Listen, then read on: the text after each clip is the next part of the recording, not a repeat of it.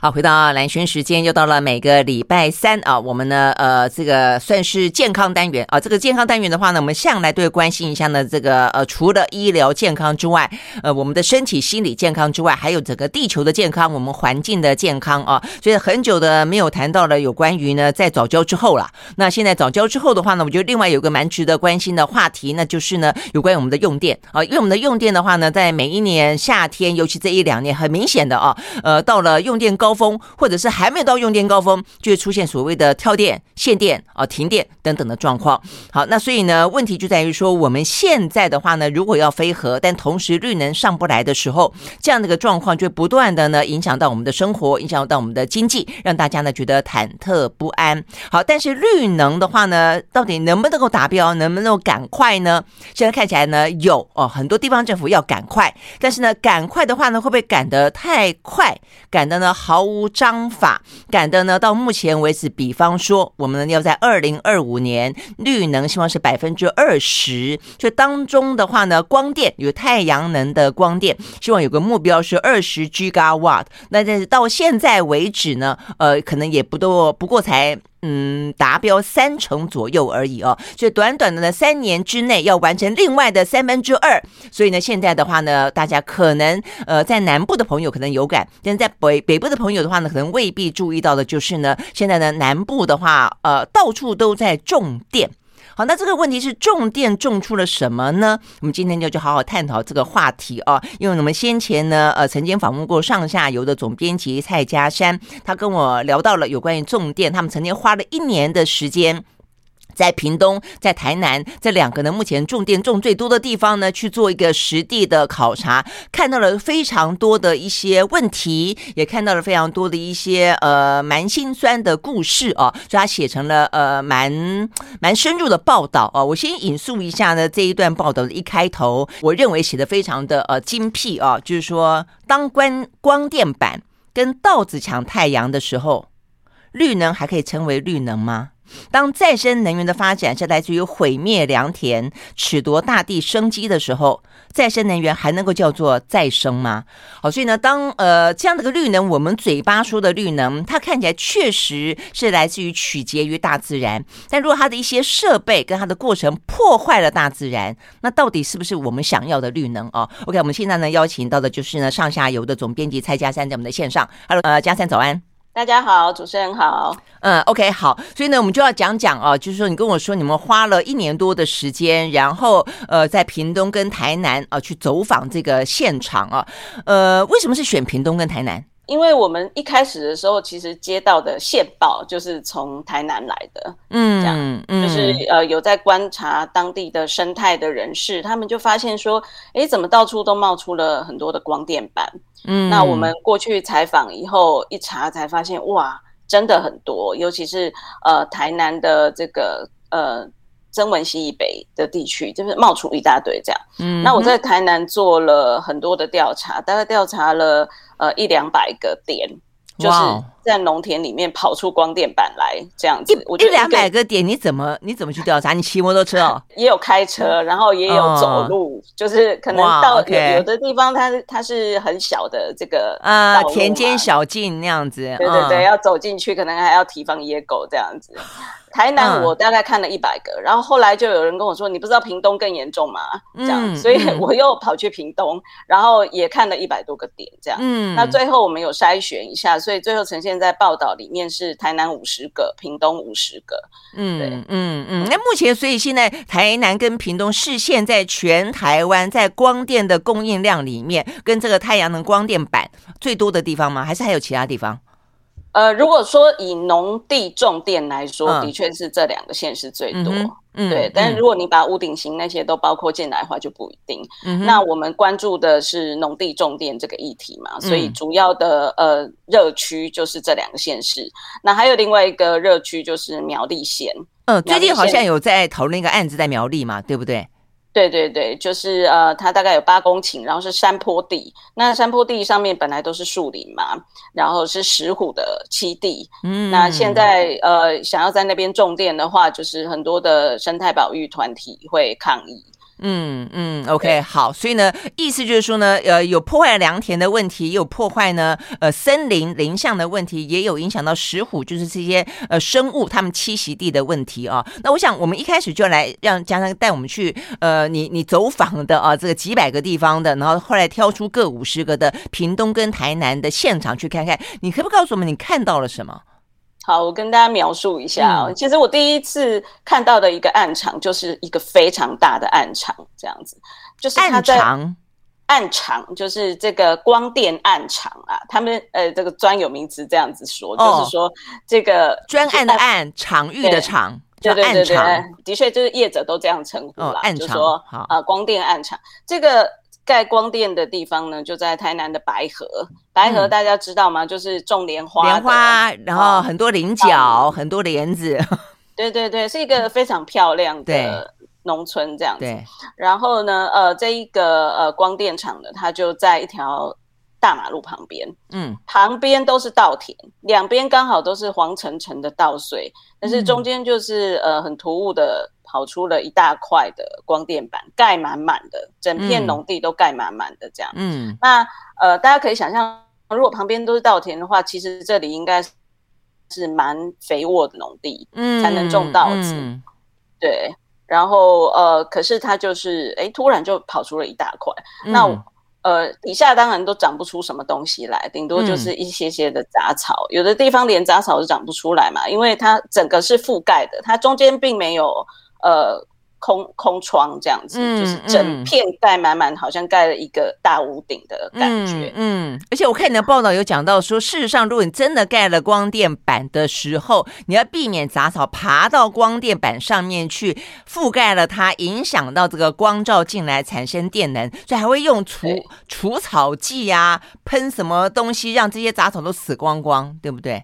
对对对，要不你就是要人工割草，要不然你就是要喷除草剂。面积很大的时候，嗯嗯、恐怕就得喷除草剂这样子。嗯，嗯对。嗯、那呃，因为我们走了很多地方嘛，有的是很低矮，就是它的光电板盖得很低矮，嗯、所以下面是不可能再做任何的利用的。嗯。那有的可能稍微高一点，也许下面还可以种菇啊。哎，对对对，先前不是说好像在中南部有些在种菇的。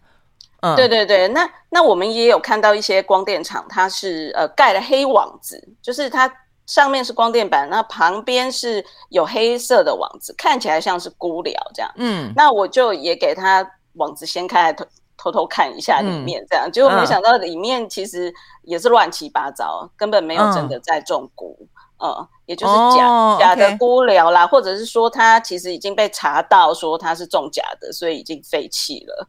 所以基本上这些农地都很难恢复到原本农地的状况。嗯嗯，所以有些就是当初我们在了解种电，有些呃地方的居民会有些抗议的时候，他们会说：“那我们是农电共生啊，我们有种菇，但事实上未必真的种。”对，就对外宣称在种，是这个意思。对，就是呃，之前其实有一波就是。农电共生这个风潮刚起来的时候，有一波这种假种田的事情，这样。那台南也很多，所以那时候市政府有去稽查，嗯、然后就把他们的电电拔掉了，就是你不能再发电，你被取消资格。嗯、问题是这些厂商投资下去了，所以他可能也没办法回收，嗯、然后他可能就跑路了，然后地主也没办法处理，所以就就就变成一个烂摊子在那里。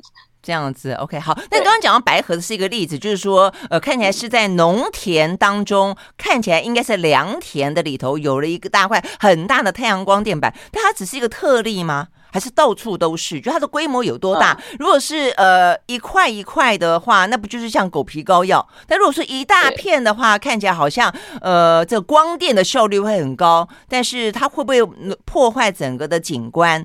或者是说它的产电量真的是很大，同时也解决了农村经济的困境。你看到的是什么？呃，那个时候种电有很多种方式。本来的规定是，其实每一块农地都可以盖六百六十平方公尺的这个呃绿能设施。对，这是一个非常神奇的数字哈！为什么是六百六十？对，这个就是法规规定的，我也不晓得当初是是怎么来的。这样子，嗯、好像是说，如果说呃台电的电塔哦，它可能有、嗯、有的时候这个运输的路线上总是会经过农地嘛，所以这个你你得给他一个允许允许盖这个电塔的这个面积，这样哦，就每六百六十平方公尺可以盖一个电塔，所以就依照这个来。嗯哎，不是不是，是说那个电塔的面积不能超过六百六十平方公尺。哦，这样子，OK。所以有这样的一个小漏洞，那呃，就很多的业者会发现说，哎，所以每一块农地都可以盖嘛？那我们每一块农地都可以来盖一个小小的这样子。哦，就把它比照成电塔的概念就是了，一样供电嘛，对不对？对，所以这种是比较小型的。我刚刚一开始说白河是比较大片的，因为那个是一个都市呃都市计划区。等于说每个地区它的规范会不太一样，这样子，所以有大片的也有小片的。嗯，所以刚刚您说，呃，你说农村的景观会不会受到影响？的确是会的，而且也不只是景观受到影响，呃，农业的生产也受到影响。那可能呃，整个气候，呃，为气候的环境，因为农田其实它有水嘛，然后它它会呃放出这个。氧气啊，吸收二氧化碳啊，对不对？所以农田其实有很多的生态性的服务价值，那这些功能也都会不见这样子。嗯哼。所以其实它影响的层面有非常的多，那还有人文方面的影响，譬如说，呃，务农的人他可能会找不到地方可以务农，因为地主把地租出去。给光电业者来种电的话，这个收入是远比他租给农民还要高的。嗯嗯，他收多少？呃，他如果是租给呃光电业者的话，嗯、大概一分地是四四四万吧？一分地四万。对，嗯、我看你讲说有个老农，他现在有五分地，所以呢，他租给光电业者之后，一下子就拿了二十万。但是二十万是一年，对，对不对？对对对对，嗯，对。那如果是租给农民的话，只有十分之一，哦、就是把地租去给别人的租金 这么便宜哦？对啊，对啊，租一年才两万块哦。哎，对，对，就是一分地大概四千块，这当然是一个平均的价格，Okay. 有的地方比较高，有的地方比较低啦。嗯，对啊，所以如果是以地主的考量的话，因为很多的地主他可能已经不在这边务农了，他甚至也不住在这里了。比如说老人家可能已经不在了，那他传给他的第二代，第二代早就去外面发展了，所以这个地他也不可能回来务农，那他当然会选择说，哎，我租给谁？租金高，我就租给谁呀、啊？这样子，嗯、对啊，那这是我家的地，你干嘛管我要租给谁？对不对？嗯、既然政府允许可以种电，那那我我何乐而不为？嗯、所以对他们来说，这样的选择其实是很自然的。嗯，对。嗯、可是对租地的农民来说，就非常的不友善了，因为他可能本来好端端的地，譬如譬如说我刚刚一开始说那个白河的那一块是非常好的农地，因为它前面有一条大马路。嗯那大马路的话，那个农机呀，就是要经过，要来收割田地什么的，都非常的方便。对，然后它很方正，它是经过土地重化的农地重化的地，这样子、嗯、是一块非常好的地。可是这样的地被拿去种电以后，这个可以被呃出租的农地就越来越少。嗯哼，所以。呃，很多的青农要返乡，那可能反而找不到地。OK，好，所以呢，在这个第一现场看到的概念，就是说，第一个就是光电板越来越多，有大块的，有小块的，有看起来像狗皮膏药的，但是有看起来一片呃无呃这个一望无际的，看起来很科技感的感觉的。再来一个就是说呢，微气候会改变，会变得比较热，没有呃这个稻田水汽的调节，但是对有些呃无意在务农的家庭来说，他反而是有一些收入。哦，这个收入的话呢，一分地四万块哦。但是呢，对于一些想要因应政府的青农返乡呃这样的政策返乡的的人，发现啊，为什么良田越来越少？大概来说，这是一个目前看到的现场嘛。哦，好，所以我我觉得听到这里，很多听众朋友跟观众朋友应该已经感受到中间有优点也有缺点哦。而这个缺点目前看起来比想象中的来的更严重。我们休息，马上回来。I like 103, I like radio 好，回到蓝轩时间啊，继续和线上啊这个邀请到我们正在视讯啊这个聊天的是啊这个上下游的总编辑蔡家山啊，他做了有关于呢台湾的重电啊这个话题呢相当深入的报道。我觉得他这个写作的风格啊，其实文笔真的非常好，呃，写作风格有点像是报道文学啊，而且一篇又一篇。你总共写了几篇呢？总共写了十篇嘛。哇，十篇啊，就是说你呃，经过了一年一年的时间，对不对？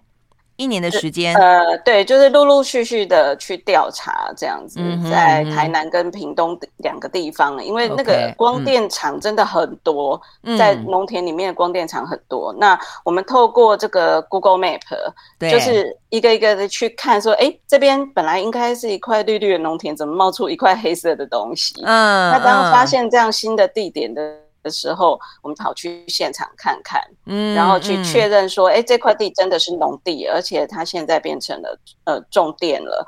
那种电以后，它底下的状况是怎么样？就是每一个去去采样分析就对了。嗯嗯，那真的是花费非常多的功夫哦。所以呢，我觉得这是一个非常值得被被呃更多人知道的一个状况。我觉得当然，对于现在我们的农村来说，越来越多的呃只剩下老人家、年轻人都出外了，这是可能在五年、十年前、二十年前的一个很台湾很大的问题。农村的人口外流，然后呢，人口的老化，那一大堆的田没人要种。哦，所以只好休耕。但是我觉得重点在于说呢，政府也经过了很长的一段时间，不断的透过各种政策也好、补贴也好、呃文化上的呼吁也好，创造了很多的青年返乡这样的一个热潮。所以我们看到很多地方创生也都是来自于这个地方。所以我们的节目也聊很多，所以觉得很感动，也觉得这个趋势非常好。但是你就发现说，开始在你的报道里面，我就看到非常非常强烈的矛盾存在。你一方面又呼吁青农返乡。当青农返乡之后，发现啊，那良田都不见了，你又希望大家去种种光电，那所以到底是政府的政策本身为什么会这么的矛盾呢？我觉得这是一个呃最大的一个问题哦。那重点在于说。矛盾之余，它也让这个农村产生非常大的变化。哦，所以我们现在就要请张跟跟我们分享几个，呃，他在采访过程当中，包括这个报道当中非常呃引人注意的几个人物故事。哦，几乎每一个故事背后呢都有一个很严重的问题存在，而且他们的故事哦中间的呃酸甜苦辣哦是非常非常真实的啊，所以我们来来聊几个，你印象最深的是是什么？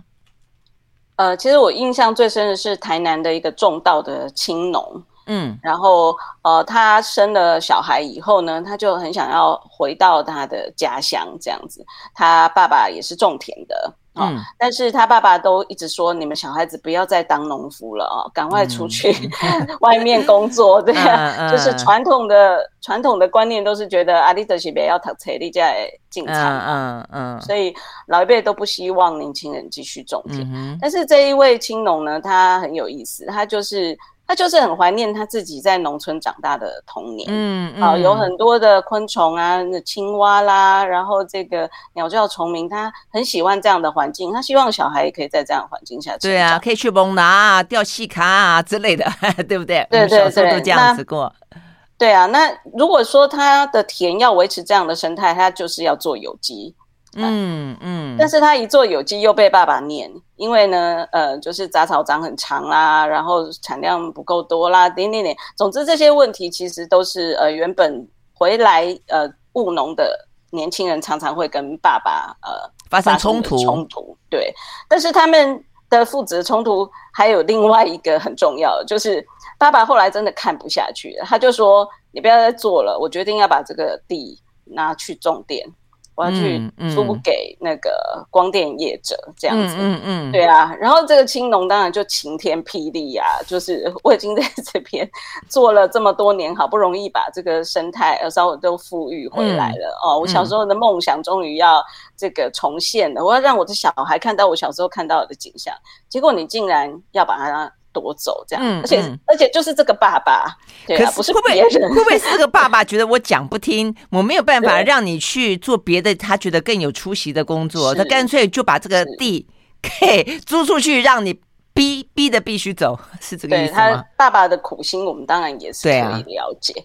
对，啊、对，那这个是我印象比较深刻的一个案例啦。嗯嗯那另外一个就是呃，在屏东哈、哦，屏东就是一个呃部落里面的年轻人，一个女孩子这样子。嗯，那屏东的部落呢，呃，其实这个部落很特别，它在马家乡。哦、嗯，然后它不在部落。对对对，可是它不在山上，他他那块部落是呃很特别，是在平地，这样叫做三家、哦、三家村这样。嗯，那这块平地呢，当然也就被光电业者看上了哈。他们的部落就是此起彼落冒出了很多的光电板，嗯、然后呃每一块都是那个我们刚刚讲六百六十平方公尺的那一种这样子，嗯嗯、到处都是这样。嗯，然后这个女女孩子呢，她家附近本来都是种芒果树，其实这个村子是土芒果的产。产区哈，嗯，那我们现在吃的很多土芒果都是从这里来的，这样。那可是呃，这个芒果树呢就被砍掉了，变成光电板。嗯、他就说，我回来本来是为了让我的小孩可以爬芒果树，这样。嗯、他的初衷跟刚刚那位青年有一点像哈，嗯、但是呢，哎，芒果树不见了，难道我的小孩要爬光电板吗？对，他就他就觉得很意外，嗯。那我在部落还看到了，我觉得也蛮让让我震撼的一件事情，就是我听他们讲，他就说像那个谁谁谁啊，他家种种那个呃红梨的，对，隔壁要种光电板了哦，然后那个种光电板的这个地主呢，就叫他不准再种红梨了，嗯，为什么呢？嗯，对，因为小鸟会跑来吃红梨，然后会拉大便在光电板上面，所以。这个 光电板就会很难清理，会影响它的发电的效率。这样，那我我听到这个事情的时候，我其实心里觉得蛮难过的，因为、嗯、呃，一个部落它如果连红藜都不能种，嗯、对啊，它的文化的作物竟然受到了这个外来的一个光电板的呃这个影响，嗯、导致它的文化可能会受到威胁，这个传统可能会受到威胁，这样。那这是一个让我印象蛮深刻的，还有另外一个画面，我也跟大家分享一下，就是我在一片农田里面看到了那个呃，有一个祖坟，在那、嗯、那个农田里面，嗯、大家以前经常会有对对对，对不对？嗯、就田里面有祖坟，有。我屏东阿公家就是这样子，嗯，对啊。那祖坟为什么在田里？因为他要守护这块田地嘛。嗯对不对哈？然后我们希望他呃人在的时候是跟这块田地在一起，人走了以后还是在一起这样子。嗯嗯、那个背后我觉得有非常深远的农村的这个呃意涵在里面。嗯，嗯但是呢呃我看到的那一块地呢，它就是那个祖坟前面变成了光电板，就是两大排的光电板就在祖坟的前面，就是说祖先的视野看出去就是光电板，光电板。对，然后我就觉得很冲击，因为如果祖先的守护变成是在守护光电板，嗯、这已经是整个农村文化价值的毁灭了。嗯，它不就说这个光电板出现在农地里面，它不仅仅是呃影响到农作物的生产，也不仅仅是说哦我们农地破碎了、消失了这样而已，它其实是导致整个后面的。呃，文化都崩坏了。嗯嗯，对啊，这个是我我其实觉得蛮在意的一件事情，倒不是、嗯、绝对不是说绿能不好，或是光电不好。我觉得这个呃，绿能或光电呃，要节能减碳这件事情，应该是大家都非常认同的，嗯、只是说它出现的地方。真的不太对，嗯嗯，对，没错，我我相信所有的呃这个粮食安全，就是每一个国家会考量的事情。台湾就已经很奇怪了，就是说台湾可能当初在加入 WTO 的时候，呃，就已经承诺了很多的一些粮食必须要进口，所以我们已经很多的粮食都是靠进口了。所以重点在于说，我们自己能够保有多少的粮食，然后能够有多少因为农田而留存的一些呢地方上的文化，而且重点在于说，绿能当然是的鼓励啊，但是你绿能要放在对的地方啊，你为什么要放在好的田里面呢？那我相信很多人会讲，包括我们政府也会说，没有啊，我们是要让它种在呃种在一些，比方说地层下陷的地方啦，种在一些没有人要耕的呃这呃比较劣田啊，比较烂的田上面，没有人要你你去种良田呢、啊。好，但是问题就就来了，那为什么呢？为什么会有这些光电板种在良田上面呢？去排挤掉？一些本来要回来务农的这些年轻人呢，而且会造成可能不只是我们刚刚讲到的农地破碎化。我们刚刚讲到六百六十，为什么是六百六十呢？一块地里面可以有六百六十，但这一块地多大，并没有很详细的规定。所以，我可不可以把每块地都切得很小？那每一块小小地里面就可以有六百六十平方公尺能够呢有光电板，所以就到处都有这个小小的地里面呢，被本来一块的被切成十块，十块当中就可以有十个六百六六十。所以所谓刚才啊这个嘉善讲到的农地的破碎化就是这个样子。所以其他剩下来的机林地，你说能种什么呢？怎么种呢？我想这是一个最关键的。所以我印象很深的，还包括了是呢，嘉善有里面聊到，待会请嘉善回来的时候再聊聊这个年轻人，他就是小林的。他在这个里头呢，找到了新的工作机会，就是光电业者会提供工作机会啦。比方说，你可以清光电板啊，这是一个工作机会，去洗光电板啦。一个就是说，要不然你来当中介。但是呢，这位小林呢，看起来呢，他中介中介了不到多久的时间，他决定辞职，那心很痛，他觉得他中介不下去了，他没有办法看到自己的家乡变成这个样子啊、哦。我就看了以后蛮觉得蛮心酸的。我们休息再回来继续聊。我喜欢现在的。好，回到蓝轩时间，继续和线上邀请到的这个上下游的总编辑蔡佳珊啊，来聊台湾的种电问题哦。重点在于说，在台湾还有一个很奇怪的地方，在于说我们的绿能的种电种在一些不该种的地方啊。好，所以我们就要再聊聊我刚刚讲那个小林了。小林他家就在屏东林边，林边呢，在这个家乡的这次报道当中呢，是一块很大很大的一个呢光电板的呃这个聚集区，它不是用我们刚刚讲到的很神奇的数字六百六十平。平方公尺这种小小的，它是一来就一整片。那为什么一整片呢？变更地目哦。好，那为什么变更地目呢？他们说啊，这个地层下陷呢？问题是真的地层下陷吗？那为什么小林会做不下去呢？所以我觉得小林的故事，我觉得还蛮看起来蛮伤心的呢。这也是很特别，就是呃，我们终于找到了一个在做土地中介的人，愿意接受我们访问，这样。那其实他们呃有一点呃在农村里面会被叫做砍高啊，嗯，就是专门在中介的嘛，哈，所以叫砍高啊。然后这样子的中介人士呢，其实他是呃到处在农村里面就是游说。游说这些老农来把土地出租，这样。我相信他需要中间人呐，否则的话，光电厂进去，可能一些老人家还是会觉得害怕，会排拒。如果说你有自己人了解地方事，然后来中间用他们懂的语言跟情感来做沟通，当然会会是一件好事，对不对？是啊，是啊，是啊。那呃，在屏东的话呢，它其实蛮特别的哦，它跟其他县市不太一样，就是屏东它自己呃。去定了一个法规这样子，然后呃，因为农农委会本来有说这个地层下线区呢是不利耕作啊，不利耕作，所以可以做光电这样子。嗯、对，那屏东的话呢，他就说，哎，其实我有四个乡镇都是地层下陷区，嗯、就是呃林边、加东哦、东港还有访寮，就是大家印象中那个出产莲雾的这几个乡镇。嗯。嗯对，那这几个乡镇呢？呃，的确，它的那个靠海的地方是有地层下陷的问题。对，对，我印象也是有。对，对，但是这个法规的解释，其实就是看大家怎么去套，你知道吗？那屏东其实呃，他们的县政府蛮厉害的，他们就是说，呃，用了。一个很复杂的这个法规的诠释方法，然后、嗯、这个我们就不要在这里讲了，因为实在太复杂。这样，嗯哼，总之呢，结果是，嗯，他想办法把这四个乡镇通通都划成地层下县区。所有吗？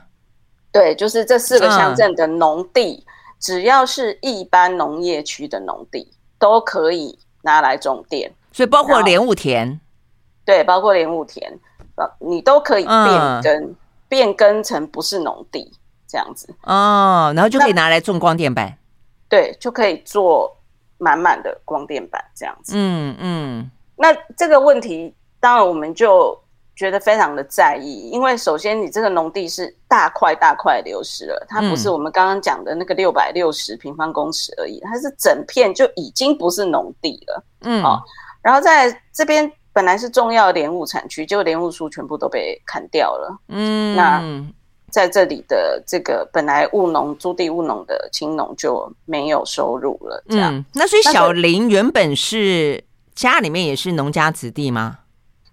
哎、欸，他可能是农家子弟吧，我也不太确定。哦、但反正他就是一个很普通的年轻人。嗯，然后、嗯、对啊，然后他就想说，哎、欸，那个呃，光电公司在找。找人，找人嘛，对啊，我就去应征嘛，对，结果他就只做了三个月，因为他觉得他在游说这些老农的时候，他其实有点良心不安，这样子。嗯，他不太确定他做的事情到底是不是对的，是不是对的？嗯、对啊，对，嗯嗯。那我印象很深，你说他后来在他在他自己有一个纸条，自己就写了一些字，这些字，嗯嗯，对，他就写说打开潘朵拉的盒子，对。对，对，所以你看，连连一个年轻人在第一现场，他自己知道。他在做什么样的事情？他写出这么有批判性强，而且这么担忧的事情，因为他一签就签二十年，对不对？对啊，这个一签就是二十年。我看很难说二十年后突然之间谁的，而且二十年后就不用发电了吗？也不会啊。而且好，就算突然之间有了什么更科技的进步，好了，不用发电，那二十年后土地还回得来吗？所以我觉得这个小林哈，让我感觉上真的是很心酸。我更不用讲说，你可以去想象，原本在农村的这些子弟，他最后的工作，当光电板进来之后，可能影响到地景，可能影响到生态，可能影响到人文，然后最后他的工作是去洗光电板，去种借更多的土地，然后去种光电板。对啊，所以其实就回到我刚刚讲的，我觉得农村的价值的毁坏，嗯，其实才是这件事情呃最。最令人忧心的地方。好，但是屏东为什么可以这样子做呢？他这个问题，你刚刚讲说，因为法令很复杂嘛，哦，但是他也不可能到通通都是地层下陷区啊。那然后农委会都没有意见吗？我觉得这个是经过中央，就是屏东是有经过中央的默许的。对，嗯、对，这个其实是一个非常值得追究的。细节，嗯，我们也我们也会持续追踪，因为光电这件事情，并不是说，呃，农委会在二零二零年的七月七号，呃，他说从这一天开始呢，这个农地种电的规定要紧缩，以后不可以再随便变更了啊、呃，然后以后呢，两公顷以上全部都要由中央审核，因为之前是三十公顷以上才需要中央审核。以后是两公顷以上都要中央中央审核，而且呢，这个嗯、呃，如果你要变更种电的话，你必须要是周围都已经被包围了，被别的用地包围了，哈，你是一个机零的农地，你才可以去种电。也就是说，他已经把条件限缩得非常严格，这样，嗯，把农地种电的这个大门给掩上了，好，也许还有一些缝，但是基本上它是掩上了。嗯，那嗯，那我觉得至至少这是一个嗯。呃就说好像大刀阔斧的一个改革，嗯嗯，对，至少大家的反应、大家的担忧，他似乎有听到。对对对，但是对光电业者来说，当然是一个很不好的消息。嗯哼，就是他们原本寄望的农地可以大面积的这样的种电，这个门被关上，这样子。嗯、那虽然还有别的门又打开了，比方说渔电，哈、哦，渔温种电，嗯、对，对 这个。其实也是也有新的问题啦，嗯、但是，嗯总之至少他们会觉得鱼不需要行光合作用，所以被挡住应该比较没关系吧？这样子 是这样子吗？嗯，鱼要吃浮游，浮游生物不是吗？真的浮游生物跟光合作用没无关吗？我觉得有关吧。对，因为其实对不对？呃、水里面还是有些藻类啊，当然，嗯。不过总之这是另外一个更大的问题。嗯，是。对，以后可能有机会可以再聊，但。但是，呃，就是说，农地种电这一件事情，它并不是说七七事变以后就被关关门了。其实它还是有很多案例在发生着。嗯嗯，比方说，我刚刚说的屏东，它它其实还是持续在增加。还有像这个苗栗的山坡地种电，嗯嗯，那边就是石虎的栖地嘛，所以它那个虽然说已经是七七事变。以后应该不能再增加，但是他现在在争议的这些是七七事变以前申请的，嗯哼，就是说你因为你后来修的法，你不能够溯及既往，嗯，所以你之前申请的还是应该应用之前的法规这样，嗯，那之前的法规的话，呃，这些山坡地种电应该是苗栗县政府自己去审核，嗯，但是苗栗县政府的审核呢，它有一点。奇怪，就是说它也不是很公开，然后呃，当地的这个环保团体就非常的在意这个石虎的问题，这样，嗯，嗯，当然，所以这个都是现在正在还在争议中的。嗯嗯，好，那我们要休息了再回来哦。所以呢，当我们觉得非常珍惜的，不管说吃进肚子里面的土芒果跟莲雾，或者我们珍惜的一些地貌、人文的农村景观，或者是像石虎这样的一个濒危的生物，我想都是在这个绿能发展过程当中，我们必须要去细究的哦。那呃，如果说把良田也拿来种电不应该的话，哪些优先顺序可以重电？我觉得我们看起来政府的这个优先顺序问题并没有呃真正拿捏的非常的好哦。比方就光电来说的话呢，呃，有屋顶型的，有地面型的。屋顶的话，有屋顶的意思就有房子，有房子代表这个地方已经被开发成。就是开发了，所以为什么不在屋顶当中呢？去放更多的光电，却要在没有被开发、原本有它自己用途的地方，去放上更多的光电板呢？所以，我们休息回来呢，其实加他们还做了非常多的探讨，有一些更直接的，来自于环保团体也好、生态专家也好、地方的一些有心于呃青农返乡的这些年轻人也好，他们真正的在地的建议。我们休息，马上回来。I like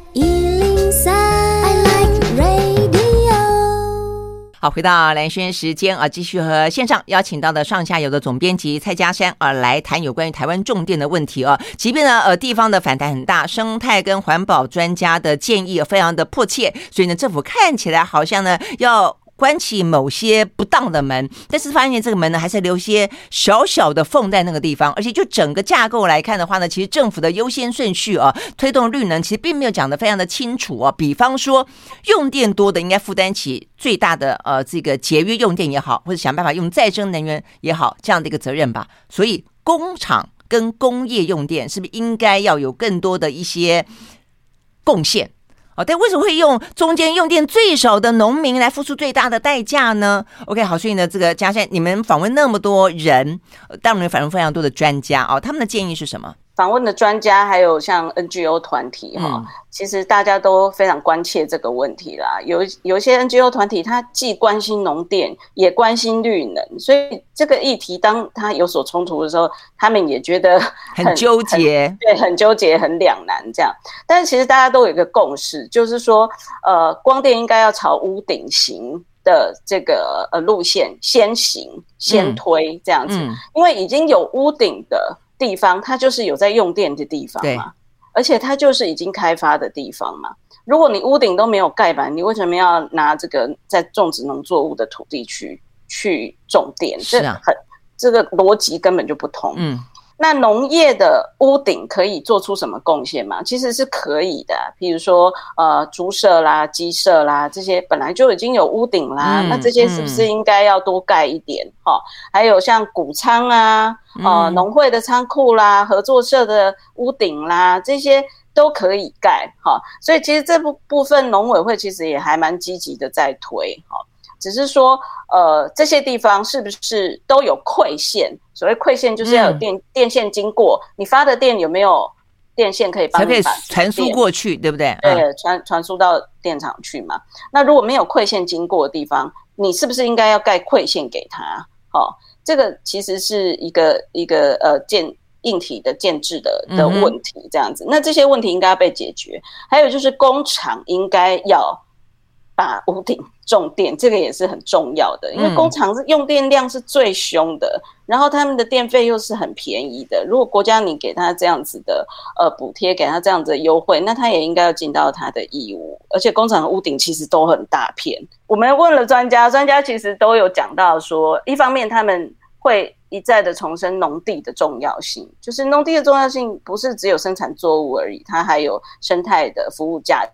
一公顷可以高达五百万，嗯、就是一年哦。嗯，对啊，如果你把这块农地给给铲除掉的话，你其实是无形中损失五百万，但是你不知道，你以为你有赚到种电的钱，嗯、但是其实比起来是不成比例的。嗯，然后再来先进国家的话，他们会认为说农地是一个公共财，它不是一个私人财产而已，所以它应该要受到整个国家国土规划的保护。对，嗯、然后再来就说绿能。主要在先进国家，像德国，他们也都是以屋顶型的优先。还有就是公民电厂，嗯、公民电厂就是公民自己来做发电嘛，嗯、公民自己就是用电的人，我们应该自己负担起这个责任来。嗯嗯、所以公民电厂在台湾遇到非常多的困难，哈。就是应该都要由政府想办法把这些困难一一的解套。想要发展绿能，可是你没有设计好，嗯，那就会导致对的事情往不对的方向去。没错，对的事情往不对的方向去，我觉得这是关键了啊！所以呢，最后我就是想，呃，对政府来说的话呢，他一定要去体认到，我们纳税人缴钱给你，并不是要你去推绿能，然后呢，把一片一片的光电板拿来消灭我们现在的良田、我们的农村、我们的湿地、我们的皮塘、我们的石虎的栖息地，绝对不是这个样子的啊！非常谢谢呢，这个蔡家山先生接受我们的访问，谈有关于呢重电的。危机啊！我希望呢，这个接下来我们一样的能够往绿能推进，但是呢，往对的方向前进。谢谢嘉山喽，谢谢，哎，谢谢大家，嗯 okay, 好，拜拜，拜拜。